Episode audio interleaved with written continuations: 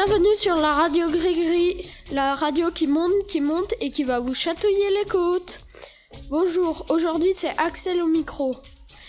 Aujourd'hui, au sommaire, Kira et Thaïs vont nous parler des travaux sur les toits, Louise va nous parler de l'UNSS, Christian de la galette des rois, et pour finir, Anastasia et Meia vont nous parler du nouvel an.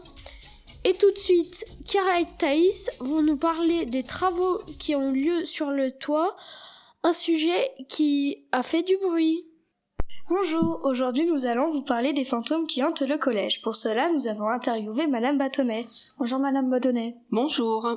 Pourquoi y a-t-il des travaux? Et il y a eu des travaux sur le toit du CDI parce qu'il y avait beaucoup de fuites dans le CDI. Quand il pleuvait, il y avait beaucoup d'eau dans l'intérieur du CDI. Où se passent les travaux? Donc ça s'est passé donc juste au-dessus du CDI et un peu au-dessus de la salle des profs, donc sur le toit. Comment se passent les réparations? Donc ils ont tout refait, c'est-à-dire qu'ils ont enlevé tout ce qui existait. Donc c'était des plaques de zinc, il y avait plein de morceaux de bois et ils ont tout enlevé et tout remis euh, des morceaux euh, de zinc et de bois neufs. Est-ce que les réparations coûtent cher? Alors la totalité des travaux ont coûté 168 000 euros. Quelle entreprise avez-vous choisi Alors c'est l'entreprise Gaillet qui a été choisie et elle a été choisie par le conseil départemental. Pourquoi cette entreprise? Euh, il y a eu un marché, c'est-à-dire que le conseil départemental a dit qu'il devait faire des travaux au collège. Plusieurs entreprises ont répondu et euh, ils ont des critères pour choisir et c'est l'entreprise Gaillet qui a été retenue. Comment les entreprises ont-elles fait pour réduire les nuances sonores pour les élèves? Elle a essayé au maximum de réduire les nuisances. Euh, il y en a quand même eu beaucoup parce que malheureusement les travaux devaient avoir lieu pendant les vacances d'été, mais les matériaux n'ont pas été livrés à temps. Donc ils ont essayé de faire le plus gros du bruit, euh, notamment le mercredi après-midi et pendant les vacances euh, euh, d'octobre. Mais il y a eu aussi quand même pas mal de bruit certains jours. D'accord. Merci à Madame Bâtonnet, la gestionnaire du collège, d'avoir répondu à nos questions. Merci à vous. Merci à vous les filles. Ce sujet était très intéressant. Maintenant, passons à un peu de sport avec Louise qui va nous parler de l'UNSS. Bonjour tout le monde, aujourd'hui je vais vous présenter les sports UNSS. Vous savez, les sports qu'on peut faire sur le temps de midi. Pour mieux comprendre, je vais interviewer Monsieur Mazo. Bonjour Monsieur Mazo. Bonjour Que- Louise.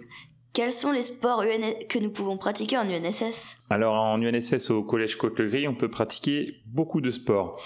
Euh, le foot en salle, le badminton, du tennis de table, du tennis, du renforcement musculaire, de l'escalade, de la gymnastique, du tennis de table, du volleyball, la prépa cross, du handball et du rugby. Donc ça fait beaucoup de choix. Quel- De quel sport vous vous occupez?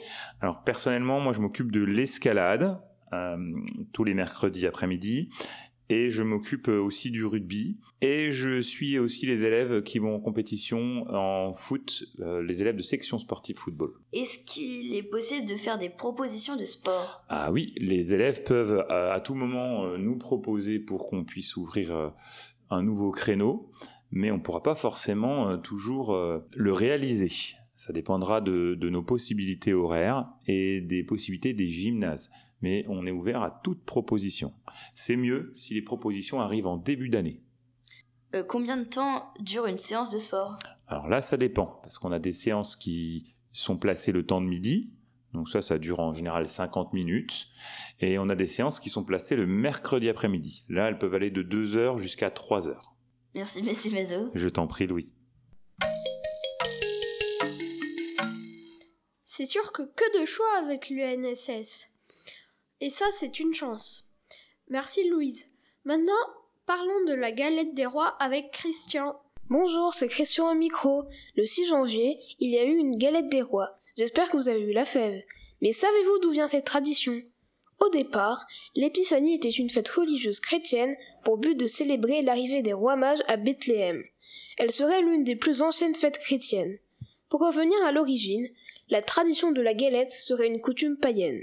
Précisément, c'était un hommage au dieu Saturne. À l'époque, cette journée était spéciale car les esclaves étaient invités à partager une galette avec les Romains. Et s'ils tombaient sur la fève, ils devenaient rois d'un jour, et ainsi ils pouvaient faire ce qu'ils voulaient avant leur peine de mort. Aujourd'hui, la galette est un moment de convivialité et de bonheur. Voilà, c'est tout pour la galette. Merci à toi, Christian. Maintenant, passons au nouvel an avec Anastasia et Meia. Bonjour et bonne année. On va vous parler du nouvel an. En France, la plupart des gens se font un bon repas et font euh, la fête le soir. Mais ce n'est pas pareil partout. En Chine, le nouvel an se fête à une différente date. Cette année, ça a été le 21 janvier. La Saint-Sylvestre au Nouvel An est le dernier jour du calendrier grégorien qui était au début pour euh, célébrer le pape Sylvestre Ier. Et pour oublier personne, voici une année en plusieurs langues. Désolée pour la prononciation, mais c'est euh, l'intention qui compte. Bonne année, Happy New Year. Feliz anno, Yoitosi. Gutes neues Jahr, s nowym. Buonom buon anno. Venien, yon he. Merci les filles. Aussi à vous aussi. Cette émission est déjà finie, mais j'espère qu'on se retrouvera très bientôt sur la Radio Gris Gris.